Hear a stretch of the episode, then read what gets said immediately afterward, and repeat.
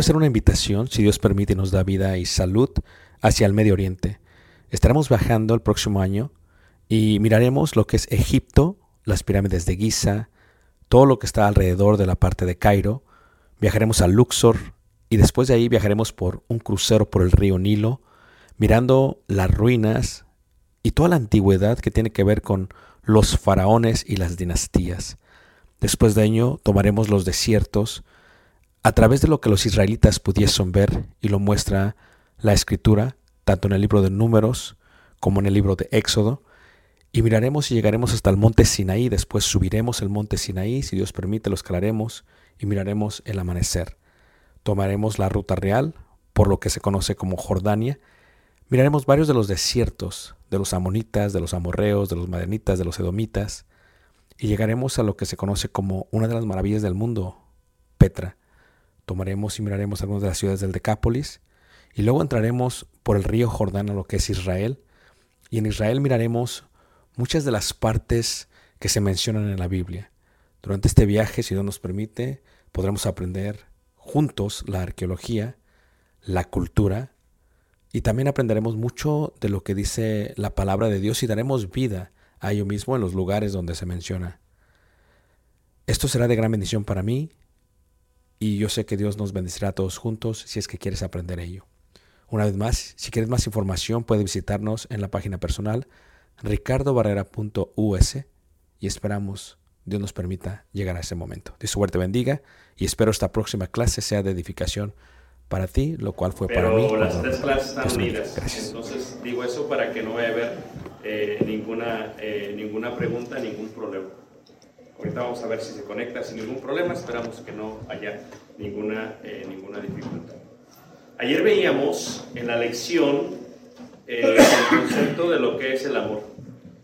Y veíamos el concepto de lo que es el amor porque lo que estábamos explicando era la gran responsabilidad que tenemos de un testimonio por parte, por parte del Señor.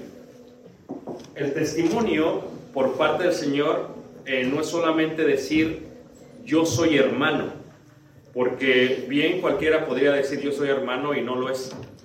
El testimonio por parte de Dios tiene que ver con qué es lo que a mí me identifica como hermano y lo que veíamos el día de ayer es que lo primero que nos identifica es el amor.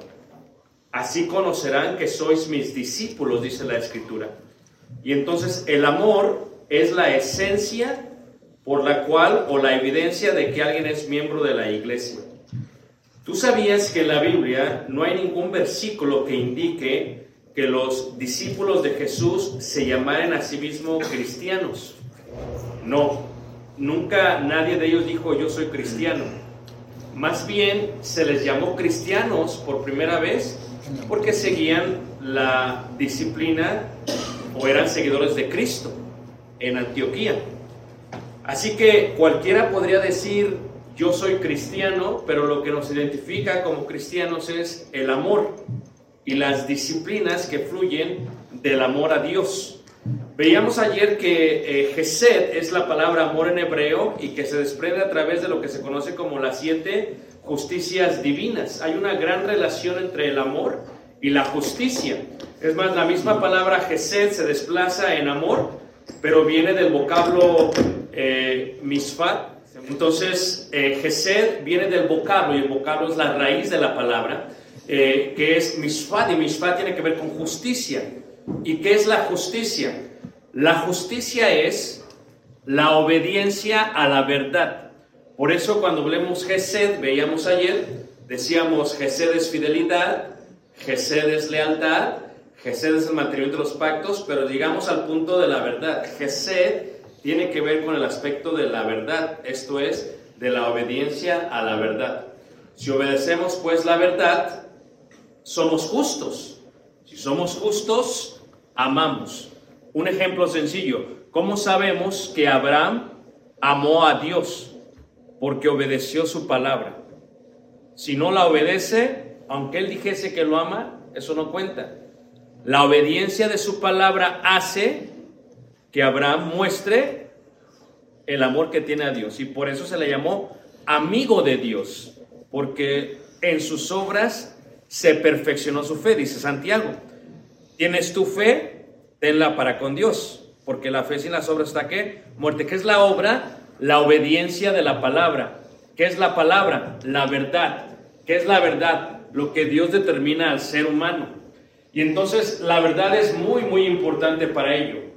Yo podría decir que soy hermano, pero si no obedezco a la verdad, pues primero no amo a Dios y por lo tanto, aunque yo diga que soy hermano, no lo soy. Ustedes se acuerdan, estamos cerca de la frontera, que hace muchos años, por mucho tiempo, mucha gente indocumentada venía a Estados Unidos e iba a México de vacaciones. Y cuando iba a México de vacaciones y pasaba la frontera, lo único que tenía que decir es American Citizen. Y pasaba. Levante la mano si alguien pasó por eso, ¿ok? Y no revisaba nada. No revisaba nada.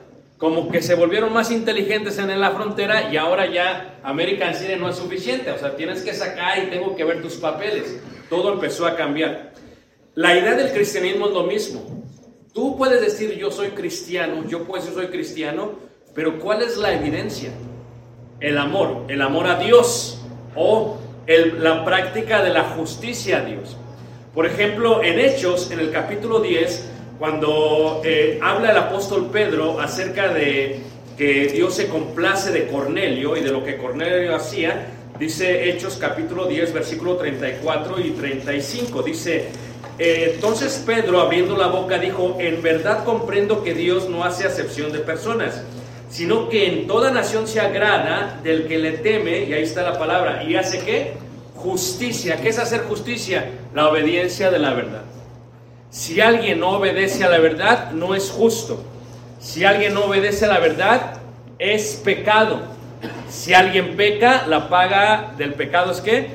Muerte. Y lo veíamos ayer. Entonces, lo que es jamartías, lo que es el pecado, y lo veíamos ayer, cajatao en hebreo, entendíamos este concepto. Por lo tanto, la verdad tiene que ver, tiene que ver con ello. ¿Por qué la verdad tiene que ver con ello? Porque cuando una persona peca, lo que pasa es que una persona literalmente muere. Y cuando una persona muere, hermanos, cuando una persona muere, su pecado la ha matado. Esto es algo que tienes que entender acerca de la escritura. El pecado mata antes del bautismo, el pecado mata después del bautismo. ¿Ok? El pecado mata y la muerte significa separación, thanatos en griego. Y separación es la separación entre Dios y aquella persona que dice que ama a Dios. Por lo tanto, una persona que peca es una persona que se separa de Dios.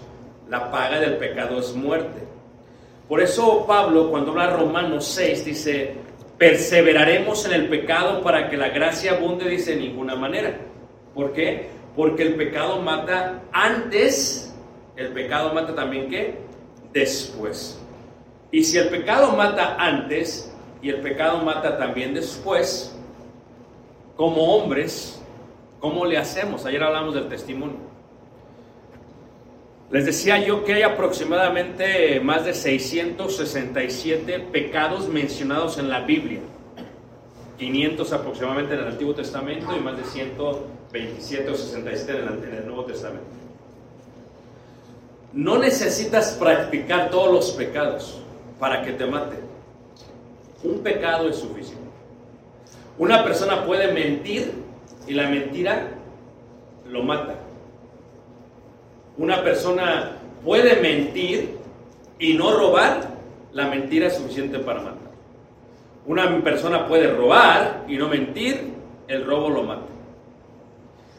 El problema que mucha gente tiene es que nosotros pensamos que Dios clasifica los pecados y decimos, es que el pecado no es tan grave.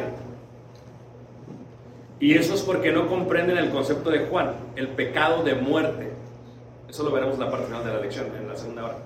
Pero ¿qué sucede, hermanos? Que el pecado te mata antes, te mata después. El pecado no es clasificado por Dios. Para Dios cualquier pecado, porque es la paga del pecado es muerte, porque no clasifica los pecados, puede matar a alguien. Entonces, cuando alguien peca, muere. ¿Cuál es el problema? Que cuando alguien peca, expone al resto de la congregación. Eso es lo que pasa. Entonces, como varones de la iglesia, tú no decidiste ser hombre, yo tampoco. Algo que tenemos que entender es que hay tres cosas que no decidimos en la vida. Número uno, no decidimos ser hombre o mujer, solo decidió Dios. Por eso cuando uno nace como hombre en la parte genital, no puede ir en contra de la verdad, porque así lo hizo Dios. No puede decir, ya me siento mujer y me hago mujer. Es ir en contra de la verdad, es ir en contra de la naturaleza humana, dice Romanos 1, 20 en adelante. Tiene que aceptar lo que uno es, que es la, su verdad. No puede alterar sus partes genitales y tiene que aceptar que es hombre. Pero con ser hombre viene un cierto tipo de responsabilidad que tampoco uno acepta. Después viene a ser cabeza del hogar, viene a ser padre y se le dan ciertos roles. Viene a dirigir una congregación o los servicios de una congregación. No tenemos excepción. Tú eres varón, puedes dirigir. ¿Cuántas hermanas no quisieran ser varón para predicar en frente de los hombres, en un servicio público, en un culto de adoración? Pero no lo decidimos nosotros, lo decidió quién? Dios. Número dos, no decidimos la raza que somos. O sea, yo no decidí ser latino, no decidí ser mexicano. Dios dijo, vas a ser mexicano y ya. Y por más que me pinte el pelo de eh, rubio o güero, sigo siendo latino. Tal vez voy a parecer Celia Cruz, pero sigo siendo latino. No puedo irromper eso. Dios decidió eso, no lo puedo decir. La otra es la edad, el tiempo. Yo no decidí nacer en los 70, Dios lo decidió. Bien me hubiera gustado nacer en el tiempo del cine de oro, me hubiera gustado nacer en el siglo XVIII, en, los tiempos de Napoleón Bonaparte, siglo XVIII. No, no lo decido yo. Son tres cosas que no decidimos. Lo que sí decidimos es el pecado. Y de esta tierra nos vamos a ir sin llevarnos nada. No hay nada de esta tierra que es nuestro.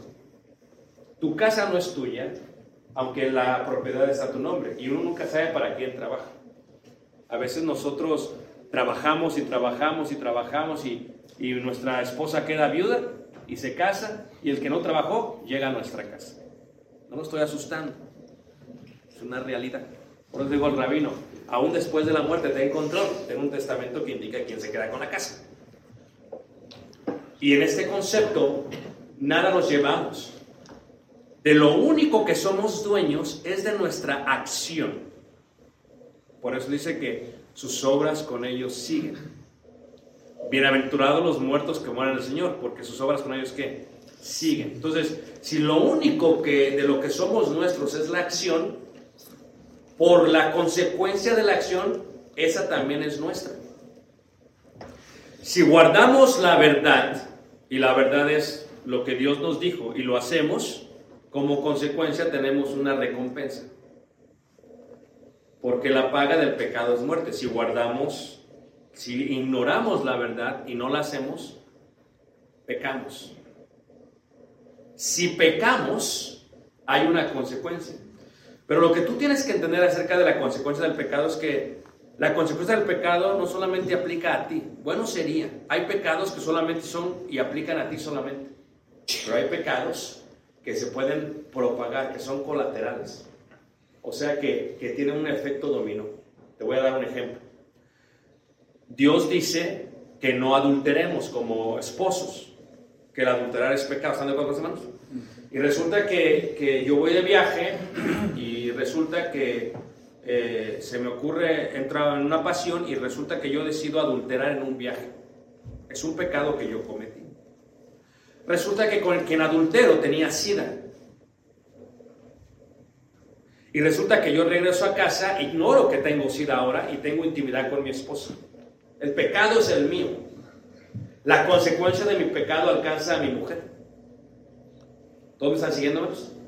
Y resulta que mi esposa tiene una cirugía, le sacan sangre y resulta que la enfermera no limpia la hoja y se la inyecta a alguien más y el SIDA se propaga. Entonces, mi pecado, aunque es mío, yo voy a dar cuentas por eso, aunque mi esposa tiene SIDA, pero ella es, es inocente, yo voy a dar cuentas por eso, pero mi pecado afecta a otras personas. Entonces, tu acción es tuya, tu pecado a veces es tuyo y tu pecado a veces afecta a otras personas. Porque tu pecado afecta a otras personas, tenemos que ser sabios en cuanto a cómo le hacemos por si el pecado le va a afectar a alguien más. Ayer veíamos el concepto de la, de la pintura de los changos y del chango que cierra los ojos y el chango que tapa sus oídos y el que tapa su boca. Nadie vio, nadie dijo nada, nadie dice nada. El problema es que como hombres, escuchen bien, dice la escritura, si el padre de familia supiese que el ladrón viene en la noche, se prepara. Entonces, yo salimos de la casa del hermano y, y, lo primero que vi fueron las cámaras que había afuera. Él no piensa que no me di cuenta, pero tiene una cámara saliendo, una de la entrada, de este lado. No es que sea policía o qué, pero soy muy observativo. Entonces dije, si me meto a la casa del hermano, pues me tengo que meter por acá, porque por acá es difícil, porque hay cámaras. El hermano está preocupado porque se meten a qué manos? A robar. Si vas a invitar a alguien a tu casa y se va a, vivir contigo, pues tienes que asegurarte que sea alguien de confianza. ¿O no? No sea que tengas nietas, tengas niños y que abusen de ellas. Entonces ya como varones tenemos un cierto tipo de responsabilidad de nuestras acciones. El abusador es el que cometió el abuso, el pecado sobre él, pero ahora cuando él entra a mi casa yo ya tengo una responsabilidad para la protección de los nuestros. Porque el pecado puede arrastrarse hacia otras personas. Aunque el pecado solamente es de alguien, uno pensaría que no va a ser alguien más, pero puede afectar a las demás personas. ¿Si te fijas? Es un pecado colateral. Entonces, como hombres, ¿qué Dios nos manda? Si tú tienes mal testimonio en tu casa, eso es en tu casa. Pero cuando tu testimonio afecta a mi casa, ya hay un problema. Si tú tienes mal testimonio en tu casa o en la congregación donde eres miembro, veíamos ayer, todos nosotros somos miembros de una congregación. Sí, somos miembros de la iglesia de Cristo, pero todos nosotros somos miembros de una congregación. Y en la iglesia, por la mala enseñanza que se ha dado por los discipuladores, hay veces un maestro enseña mal. Donde tú naciste eres miembro de esa congregación. Bíblicamente te debes esa congregación y esa congregación es debe Tú sabes que aún Pablo, hermanos, cuando mandaba reportes, los mandaba a la congregación de donde él era. Tenía que reportar y era apóstol. Y es apóstol. Cuando Pablo habla, por ejemplo, ahí a, Pablo, cuando Pablo habla a Timoteo, si vemos ahí la, carta de Timoteo, una de las cosas que vamos a ver acerca de la carta de Timoteo es algo muy importante, porque cuando Pablo habla a Timoteo, dice ahí en el capítulo 2 de la segunda carta, en el versículo versículo 16, dice así, 2, 2, 16, dice así. Leeré desde el versículo 15, ¿ok? 2.15, 2, 2.15, dice, procura con diligencia presentarte a Dios aprobado como obrero que no tiene de qué avergonzarse, que usa bien la palabra de qué? De verdad. Si yo amo a Dios, amo la verdad. Tiene que haber coherencia. Si la verdad es la palabra y la palabra dice que algo está mal, quien quiera que lo haga está mal. Aquí no está nadie sobre la Biblia. Trump no está sobre la Constitución de Estados Unidos, aunque seas trompista.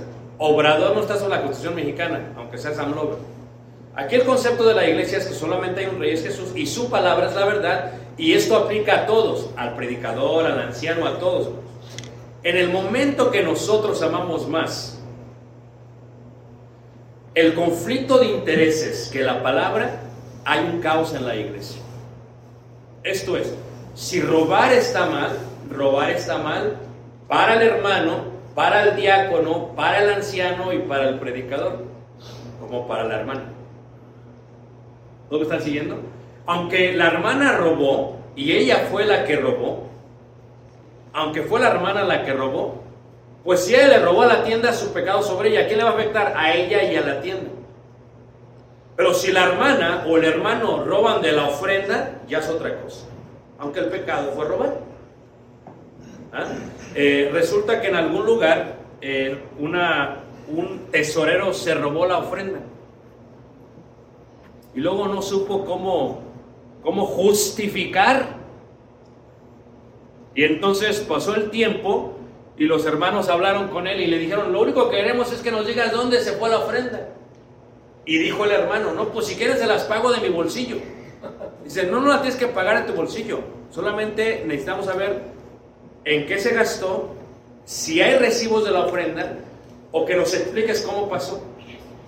Porque la ofrenda no es tuya, la ofrenda es de Dios. Y entonces resulta que un hermano le dice, bueno, ok, vamos a perdonarle al hermano el robo de la ofrenda, para que ya no haya, porque estaba teniendo congregación. Y cuando llegué me preguntaba, hermano, ¿qué piensa que hicimos mal?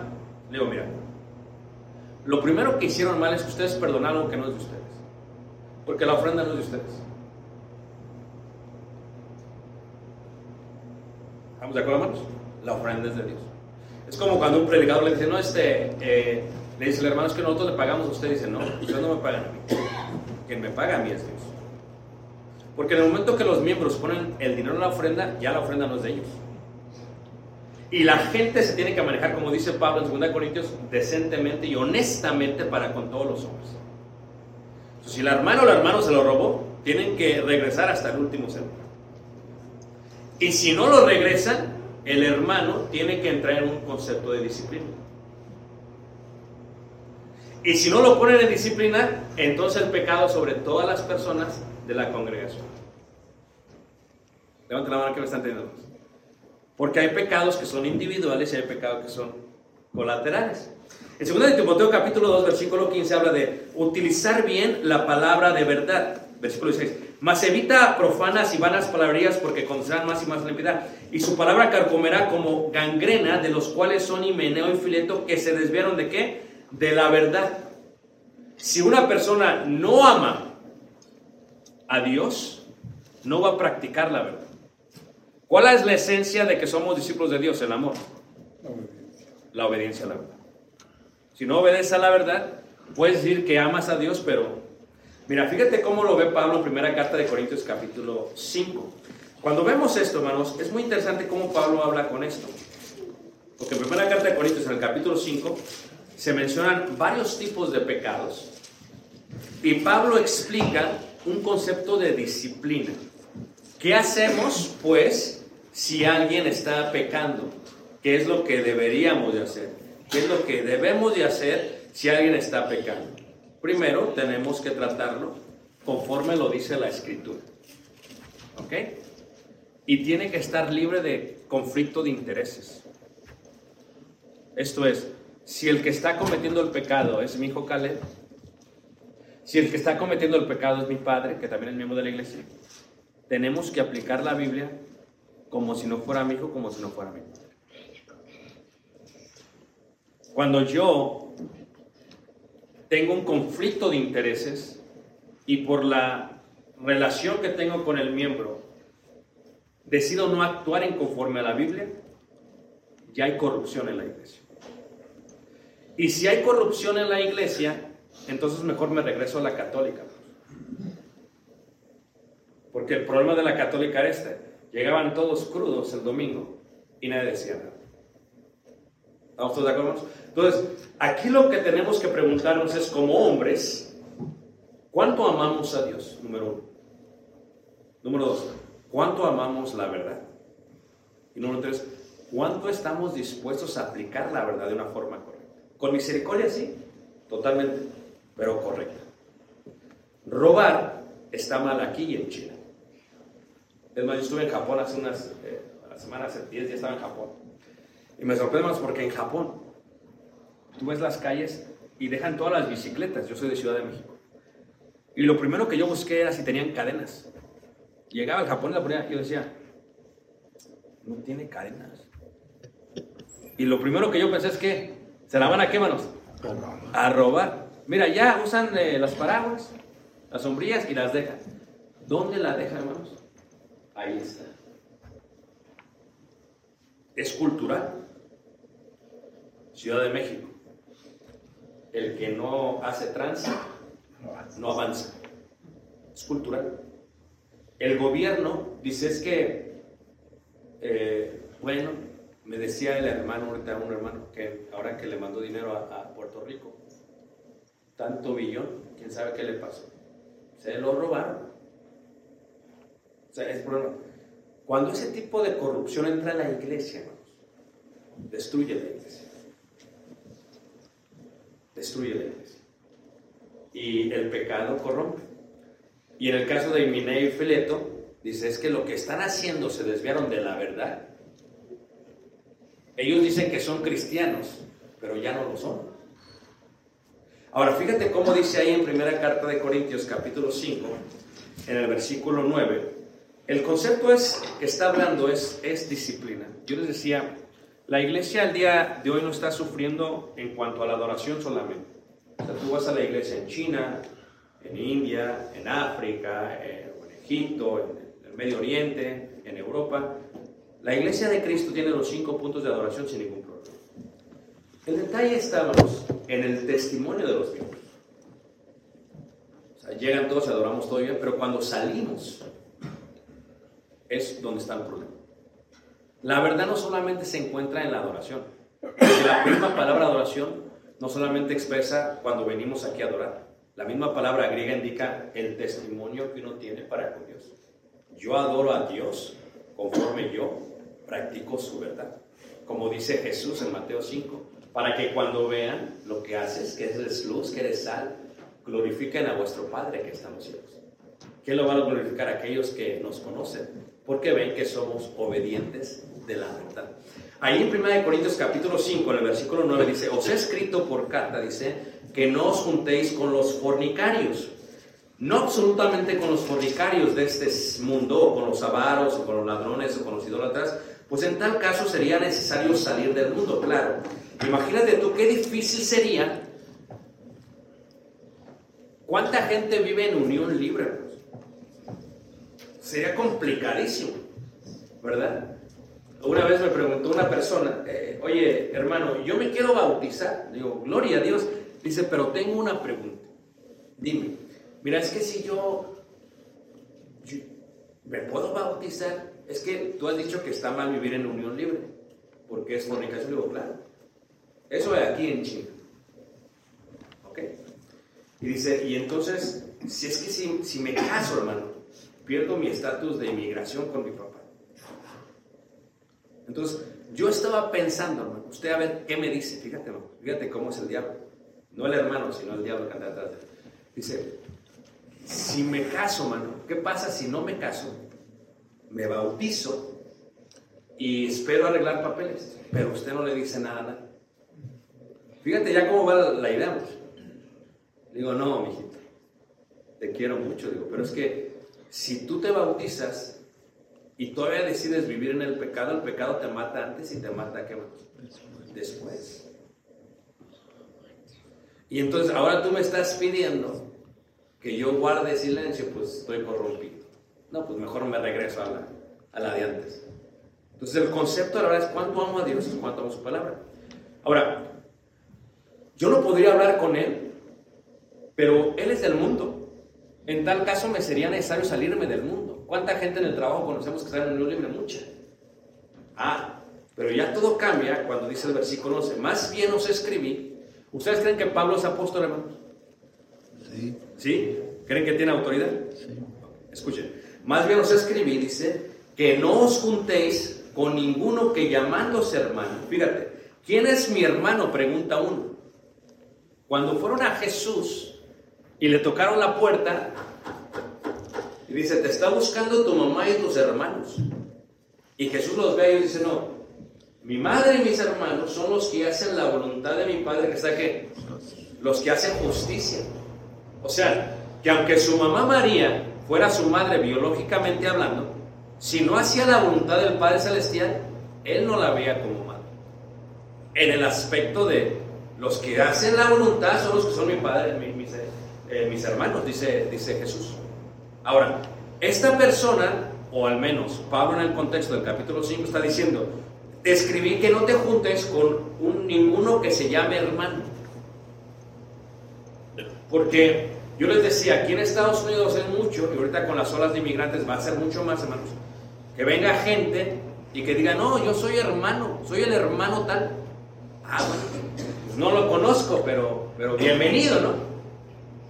Como varones de la congregación, lo primero que tenemos que hacer es, vamos a... Porque te pregunto, ¿qué tal si se fuera a dormir a tu casa? Deme, deme, dicen por ahí, pues déjeme hospedarme ahí unos días. A ver, espérame. Vamos a checar. ¿O no harían eso primero? Imagínate tú que llega el día, hola mi hermano, yo soy de la Ciudad de México, deme chance de quedarme. El hermano le pone cámaras hasta la recámara. ¿Me entiendes? ¿Por qué haría eso el hermano? Por protección. Ah, ahora les pregunto. Resulta que como varones lo primero es voy a checar, voy a revisar. ¿Qué dijo Pablo? Ahí va Febe, dice, recíbanla. Está recomendando, ¿qué dice Pablo en segunda carta de Corintios 3, eh, 6 adelante? Dice, eh, yo no necesito carta de recomendación porque la gente que me conoce son mis cartas de recomendación. Pero ¿qué indica? Que dentro de la iglesia, cuando se movió un miembro a otro, había una carta extendida. ¿O no es cierto? Es lo primero que tienes que hacer. A ver, lo vamos a recibir quién es. Porque así se viste como cristiano, muy bonito, pero quién sabe, ¿no? Ahora, ¿cuánto tiempo vamos a ver si ama la verdad? Tenemos que durar un tiempo para ver si practica la verdad. Y eso dura tres meses, seis meses, un año. Porque el árbol por sus frutos, ¿qué? Los conoceréis. Entonces, de aquí a que esperamos, pues vamos a checar, vamos a hablar, vamos a ver quién es, vamos a ver si viene bien o no. Eso es lo primero a hacer. Pablo dice, si hay alguno que se dice hermano, ¿verdad? Dice ahí, pero fuere fornicario, avaro, idólatra, maldiciente o borracho ladrón. Fíjate que no habla a todos a la misma vez, dice, con que sea uno de todos. O sea, puede ser idólatra, puede ser borracho, puede ser maldiciente.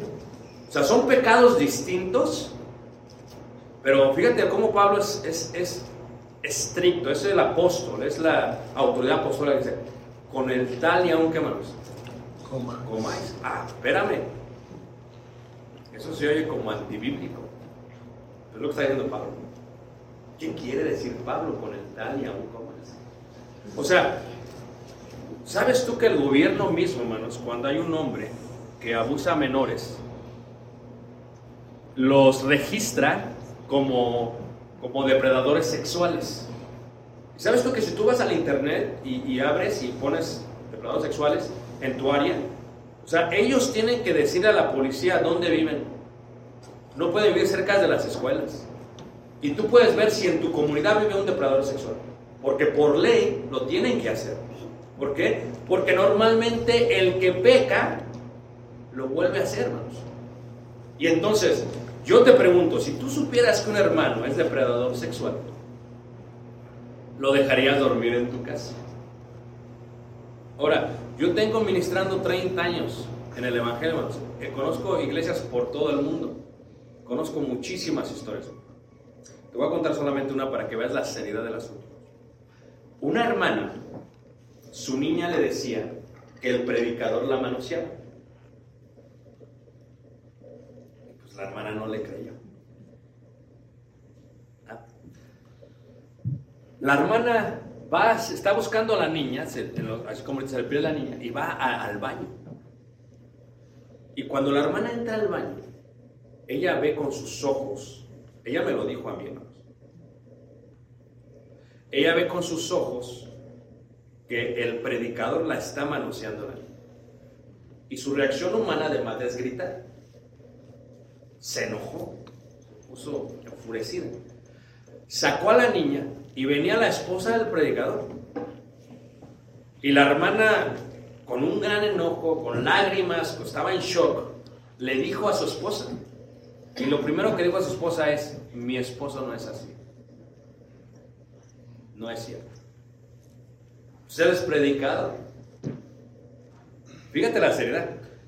Lo que corresponde a ello, hermanos, después de decir eso, es que le dijo a la iglesia y no le creyeron. Astutamente el predicador esperó unos meses y después que se movió de congregación. Lo que tú tienes que entender, es que el problema se tiene que erradicar con la palabra de Dios. Cuando una persona es esclava del pecado, lo sigue haciendo. Te pregunto yo, si tú supieras que ese predicador viene a tu congregación, ¿qué harías? Y quiere dar clase de niños. Entonces, ya hay una responsabilidad por parte de una congregación de donde sale.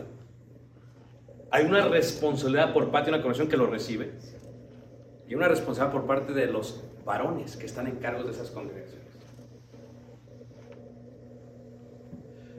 Ve cómo es el mundo, dijo Jesús, dice, los hijos de las tinieblas son más audaz, sagaces, dice, que el propio ser humano, que el propio Hijo de Dios. Fíjate, cuando una persona trabaja y se sale de un empleo y va a, va a otro trabajo y lo pide, lo que le piden es, ¿qué manos? Referencias. Y aquellos que trabajamos en negocio tenía más de 500 personas bajo mi cargo. Cuando venía un ejecutivo y me daba el este, a ver, dime cómo es. Háblame de esta persona. ¿Por qué? Porque va a trabajar conmigo. Fíjate cómo es la gente del mundo. En la iglesia muchas veces cometemos el error que recibimos sin preguntar. ¿Y qué sucede, hermanos? Que cuando los hermanos de una congregación que saben el mal testimonio de una persona llegan a la otra congregación y lo ven dicen, "Ah, este ya está aquí, se sienten chocados. Pero cuando la hija que fue abusada ve a esa persona y no ve consecuencias sobre esa persona, deja de ir a la iglesia. Aquí la pregunta es de quién fue la culpa. La pregunta fue del abusador totalmente, pero la, la culpa es de todos los que estamos encargados de la congregación, porque ya es colateral el pecado. Fíjate lo serio que es. Pablo cuando habla de Himeneo y Fileto, lo dice con nombres. ¿Por qué? Pablo se preocupa de que la iglesia en Éfeso se vea afectada por esos dos hombres. Por eso se preocupa Pablo. El- en el día de hoy, hermanos, cuando no hay buen testimonio, dice aquí la escritura, más bien te escribo que no te juntéis. ¿Por qué? Luego, ahorita entró a la iglesia, hermanos, una, una corriente muy fuerte que dice, tú no veas, tú no oigas, tú no digas, pero este es el problema, tú no juzgues, porque ¿quién eres para juzgar? Pero ¿qué dice Pablo? Versículo 12, porque ¿qué razón tendría yo para juzgar a los que están fuera? No juzgáis vosotros a los que están dentro, porque los que están fuera, Dios que juzgará, quitad pues a ese perverso de entre vosotros. ¿Os alguno de vosotros cuando tiene algo contra otro irá, irá a juicio delante de los injustos y no delante de los santos? ¿No sabéis que los santos han de juzgar al mundo? Y si el mundo es ser juzgado por vosotros, son indignos de jugar cosas más pequeñas. ¿O no sabéis que hemos de juzgar a los ángeles cuanto más las cosas que de esta, de esta vida? ¿Qué indica? Podemos juzgar totalmente, pero siempre que se juzga algo es con la palabra de Dios. Esto es, bajo muchísima, bajo muchísima oración, claro, se tiene que orar muchísimo, pero con la palabra de Dios. Esto es,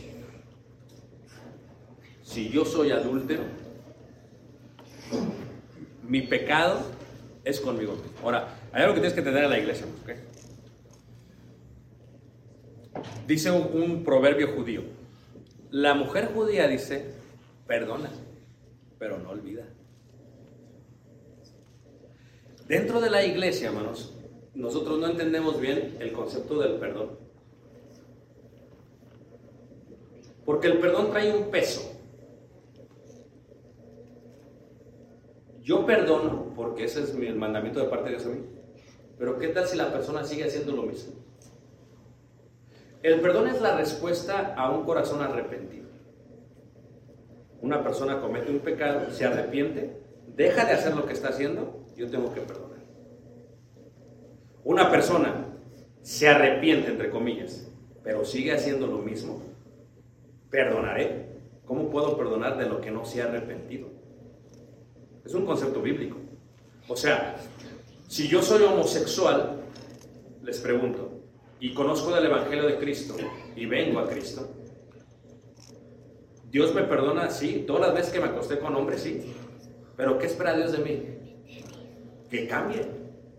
Porque las cosas viejas ya que, he aquí todas las noches que, pero si yo sigo siendo homosexual, la pregunta es, Dios perdonó, sí, pero Dios nos santifica el pecado. Esto es un concepto bíblico que tenemos que entender. Si la Biblia indica esto, ¿por qué Pablo les dice a ellos, no te sientes a comer con ellos? Porque resulta, hermanos, que, que cuando uno se afrenta a estas cosas en la iglesia, a veces uno, uno no sabe qué hacer. Es bien complicado, hermanos. Ahora, yo no decidí ser varón. Ustedes no se decidieron ser varones. Pero es una cosa muy complicada. ¿Qué pasa cuando una persona peca y su pecado afecta a la iglesia? ¿Cómo le vamos a hacer? ¿Qué pasa si cuando entramos a disciplinarlo, lo queremos disciplinar, pero se va? Eso pasa en muchos lugares. Por eso aquí en las cortes, cuando alguien corre riesgo de que se vaya antes de que se juzgue, le quitan hasta el pasaporte. ¿Por qué? No te vas a ir, aquí te quedas hasta que arreglemos el asunto. Y muchos se van porque... Y en la iglesia les decía yo la vez pasada que cuando hay un concepto de disciplina, hermanos, hay veces, hay gente que lo ve y dice, pues, eh, oye, espérate. A ver, deja, estoy dando lentes apenas. Déjame ver. Oye, pues si este traía una mujer ayer, ya trae otra. Yo he visto dentro de la iglesia, hermanos, hombres. Una vez había un, un- una persona que predicó por muchos años y tenía su esposa. Resulta que dejó a su mujer y, y agarró una hermana y, y se agarró una hermana de la congregación. Y, y se fue a otra congregación. En la nueva congregación dejó a la que trajo y agarró otra. Y se fue a otra congregación. A ver, matemáticas, ¿cuántas mujeres ya llevamos? Tres. Tres. ¿Vamos bien? Tres. Entonces, ¿qué sucede, hermanos? Resulta que se sienta con nosotros. Hizo una, un- ya una llamada a todos los predicadores. Y nos sentamos, estamos ahí sentados. Ni que fuéramos del Sanedrín, pero nos sentamos. Dice, bueno, este, dice, no, este, eh, yo quiero ver porque eh, pues algunos de ustedes están hablando que pues yo tengo la tercera mujer y que no es mía. Y yo no hablé, yo estaba callado. Y uno de los predicadores que lo conocía bien, dijo, mira hermano, con todo respeto, dice, yo conozco de su situación, yo estuve en la congregación cuando pasó todo esto, yo no veo que esté bien que usted esté ministrando. Porque la iglesia perdona, pero no olvida. Tú tienes que entender esto. Cuando digo que no olvida, hermanos, es que nosotros somos llamados a un alto estándar de vida pública y tenemos que vivir como es apropiado.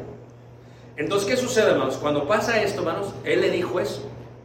Y luego se empezó a pelear ahí enfrente de todos con él. Y le dijo, bueno, ¿qué tú crees que yo tengo el don de continencia o qué? ¿Prefieres que esté pegando por ahí a que me agarre otra mujer? Fíjate que es curioso, hermanos, porque llega un momento que la persona tiene la conciencia tan cauterizada que ya ni siquiera se da cuenta de lo que está haciendo mal. Pues diría uno, se quedó así, ¿no? Dejó a la mujer y se fue con otra mujer. Y hasta se pintó el pelo de rubio. Porque ya está pasando por los 50, ya que entra uno en crisis de los 50. Hermanos, el problema es que esas tres congregaciones conocían del testimonio de él. Y como veíamos el día de ayer y hablamos acerca del concepto del amor, fíjate que los soldados romanos, hay un concepto de los romanos, de los soldados romanos, ¿ok? En cuanto al amor.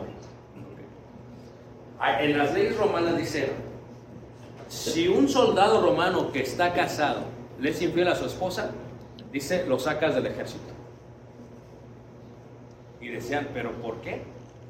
Y dice, porque si el soldado romano le fue infiel a la persona con la que más tiene confianza, ¿qué puedes esperar del resto del ejército? En cualquier trato te va a traicionar. Fíjate el concepto romano. Esto es, hermanos. Si nosotros no somos fieles a la persona más importante de nuestra vida, ¿cómo podemos ser fieles al resto? Pero a veces amamos más el púlpito que la palabra de Dios. Este, este concepto es claro. ¿Qué queremos decir con esto? Que si mantener el pacto, como veíamos ayer, es parte de eso, ¿qué sucede cuando un hermano llega con una mujer nueva? Una vez llegó una persona y de pronto llegó, fíjate la imprudencia. Yo tenía como meses de miembro. Llegó, fue a Guatemala y en Guatemala ya ven que en algunas tribus compran a las muchachas. Entonces tú pagas tanto y te la venden, el papá te la vende. Se la llevó y llegó el hermano así, era como la tercera mujer y pasa. Les presento a mi Hani, dice. Le dimos una agarrada después del servicio. Porque hermanos, es imprudente decir, yo quiero seguir a Dios cuando no soy fiel a los pactos que yo he tenido bajo la voluntad divina. Pero ¿qué se hace? ¿Qué se hace, hermanos? Regresamos al punto de- de- del pecado. Fíjate tú, hermanos, que la escritura es muy amplia. Jesús explica qué debemos de hacer. En Mateo capítulo 18, versículo 15 y 18 habla qué debemos de hacer cuando pasa esto. Me dicen los hermanos, ¿qué debemos de hacer con el que se robó la ofrenda? Bueno, la iglesia donde están es autónoma. Ustedes me están pidiendo un consejo, les voy a dar el consejo de Dios. Número uno, el hermano tiene que regresar hasta el último centavo. Número dos, la iglesia tiene que ser informada de lo que pasó. No, es que va a haber un relajo, no importa. En el momento que la iglesia no sepa lo que pasó y se entere, se les va a dividir la iglesia. Por el pecado de una persona se van a empezar a ir los números. La iglesia tiene que haber transparencia. Esto hay ofrenda, en esto se gasta, aquí están las cuentas del banco. O le hacemos ya como México. No. O le hacemos como Puerto Rico. Tampoco. Porque si amamos la verdad, la ofrenda no es del tesorero. No es ni de los ancianos. ¿Es de qué mano? Y tenemos que dar cuentas. En este concepto es lo que tiene que hacer. Bueno, ¿qué pasa si el tesorero es mi hermano en la carne? Eso no importa. Bueno, ¿qué pasa si yo soy el tesorero? Tampoco importa. Porque la persona no está sobre la ley de Dios. Bueno, ¿qué pasa si yo soy el que adulteró? Aplica a todos, hermanos. En el momento que somos selectivos, hay un problema. Y por eso Pablo dice, no, no te sientes a comer con ellos. ¿Por qué? Porque a veces en la iglesia, los encargados, ¿qué hacen? ¿No le hacen caso a la palabra de Dios? no quiere decir que tú no le vas a hacer caso. Si tú sabes, ya se no te a comer con ellos. Fíjate cómo dice ahí primera, eh, eh, Mateo 18, 15 a 18. Dice, por tanto, si tu hermano peca contra ti, ve y repréndele estando tú y él solos.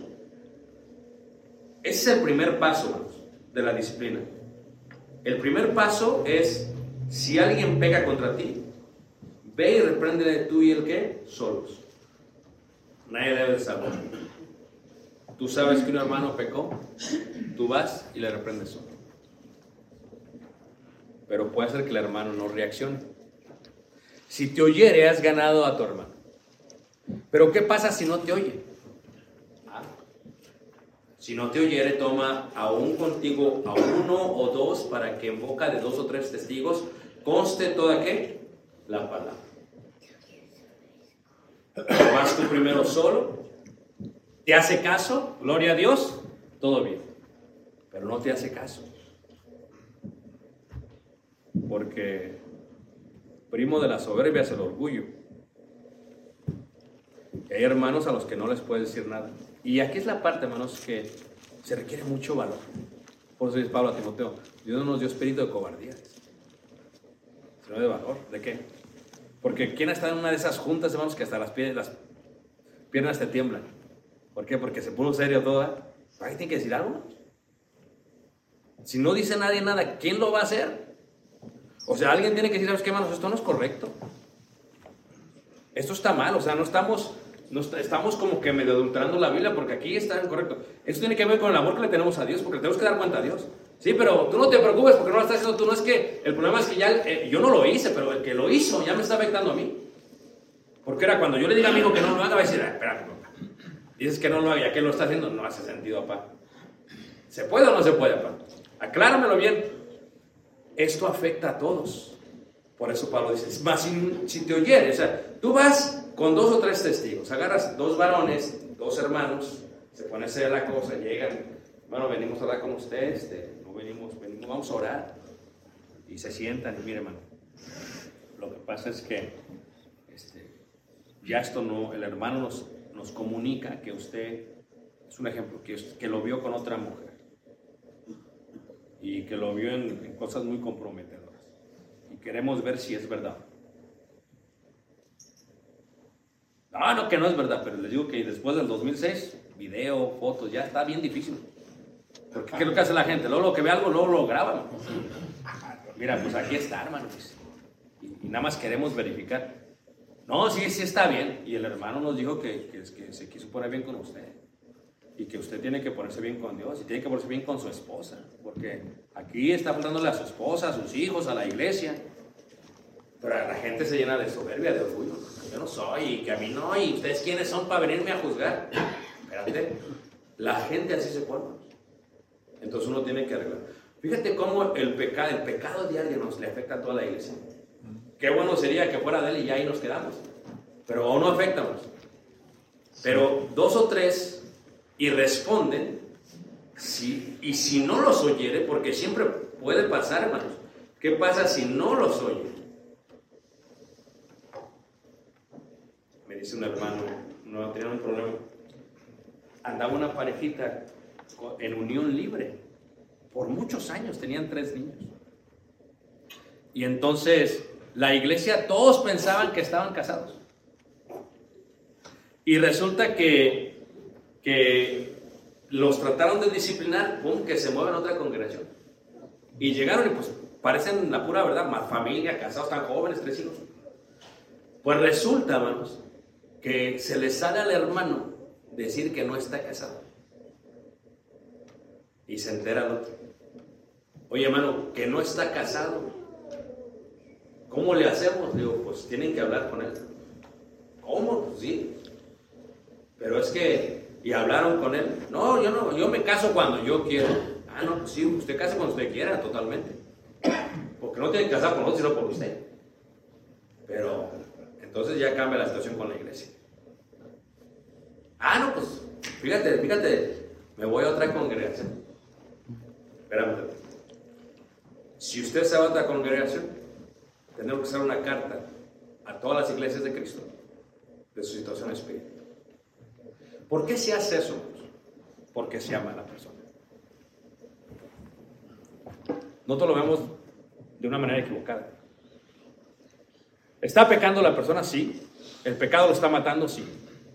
Si no le ayudas a solucionar su problema, hermanos, la persona muere eternamente. Si tú lo dejas y se va a otra congregación, ya no es mi problema, no es tu problema. Fíjate lo que le dijo el profeta, dice el profeta, si tú ves que alguien anda mal y no le dices, de tus manos demando la sangre de aquella persona. Pero si tú le dices, tus manos están. A veces nos queremos lavar las manos como Poncio Pilato. Yo no, yo no, él lo hizo, vino de la otra congregación, a mí no me importa. En el momento que ya llegó, ya es parte de tu jurisdicción, dice por ahí. Ahora tienes que aplicar la Biblia. Y dice el hermano, no, pues que, digo, mira, eso es lo que tienen que hacer, le digo, pero no le hablen mal, le digo, es que aquí hay que ser sabios. Miren, les voy a decir un, dar un consejo. Un consejo, cuando uno habla con alguien, tiene que decir la verdad con misericordia. Y dice, no, espérate, no, ¿cómo se hace eso? Es muy fácil. O sea, es, le vas a decir lo que dice la Biblia, pero te vas a doler con él. ¿Cómo? Tú no le vas a decir como para que te vayas al infierno, no. Hermano, su situación, yo comprendo de la Biblia que está viviendo en pecado. Yo quisiera que fuera de otra manera, pero así dice la Biblia. Entonces, mi responsabilidad es decirle lo que dice la Biblia. Pero usted va a decidir. ¿Sabes qué pasó, hermanos, con estos muchachos? Se casaron. Porque dije, me dice el hermano, es que dice que, que pues, se van a ir. Digo, no. Tú le dices lo que dice la Biblia. Si no los escucha a ustedes, lo van a decir a toda la iglesia. Y le dijeron, el domingo le avisamos a la iglesia. Y si te vas, hacemos cartas. O tú, la pusieron así, hermanos. Y el hermano tuvo que casarse. ¿Para qué es la disciplina? Una vez yo iba a ir a Israel, hermano, y le digo a la, venía con un dolor de aquí en la garganta, y, y- y le dije a la doctora, mira, aquí en Estados Unidos, dije, oye, dame unos antibióticos. Una, en México, le digo, en México dice, me dan una inyección, pum, se me quita bien rapidation. Digo, aquí no se quita. Digo, ¿qué está pasando? Dame. Y dice, me dice la doctora, este Ricardo dice, ¿quién es el doctor, tú o yo? Ah, no, pues usted. Entonces, déjame hacer mi trabajo. Dice, no te podemos dar antibióticos porque primero tenemos que saber qué es tu enfermedad, porque hay un antibiótico para cada cosa. Y digo, y no te puedo dar un antibiótico fuerte, ¿por qué? Porque los antibióticos empieza con uno poquito y se va elevando, porque si te damos uno fuerte y no lo mata, se fortalece y ya no hay más que te podamos dar. Solo vamos a ir gradualmente subiendo. Dios utiliza la disciplina de esa manera. Se entera una persona, te dice, esperando que se resuelva. No se resuelve. ¿Y sabes qué utiliza? La vergüenza para que la persona cambie. Fíjate qué interesante. Si con la primera persona cambias, ya estuvo. Si no, vienen dos o tres. Ah, hermano, ¿por qué andas de chismoso? No. Le dije a dos personas porque necesito lo que dice la Biblia. Pero decirlo a la iglesia, hermanos, es que todos sepan. Y entonces la vergüenza cae. Dios utiliza la vergüenza para que una persona cambie. Fíjate qué interesante.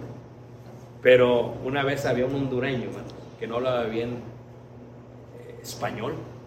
Y teníamos una conferencia de más de mil empleados.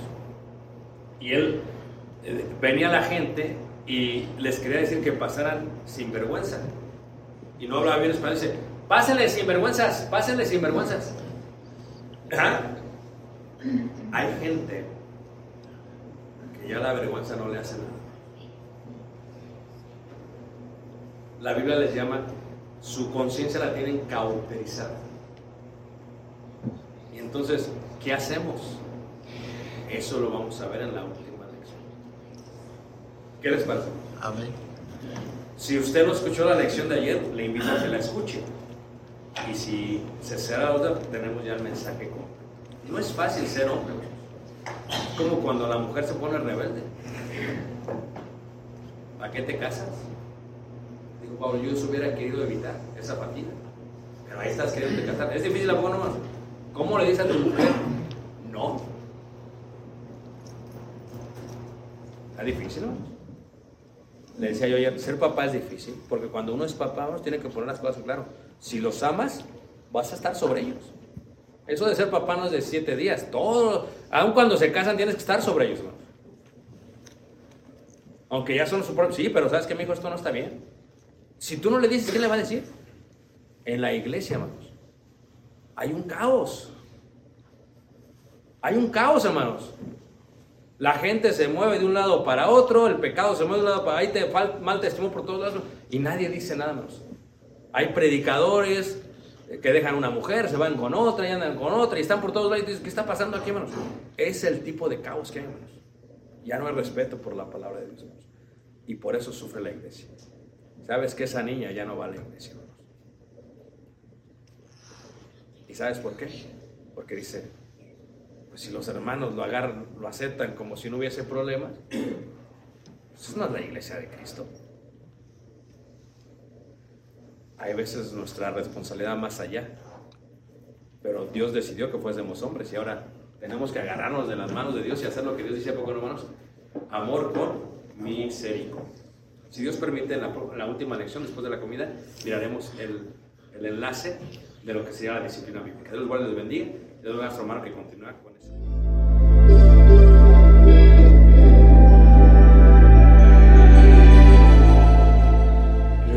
me puede dar perdón. Solo de Jesús, la sangre de Jesús y un nuevo corazón. Solo de Jesús, la sangre de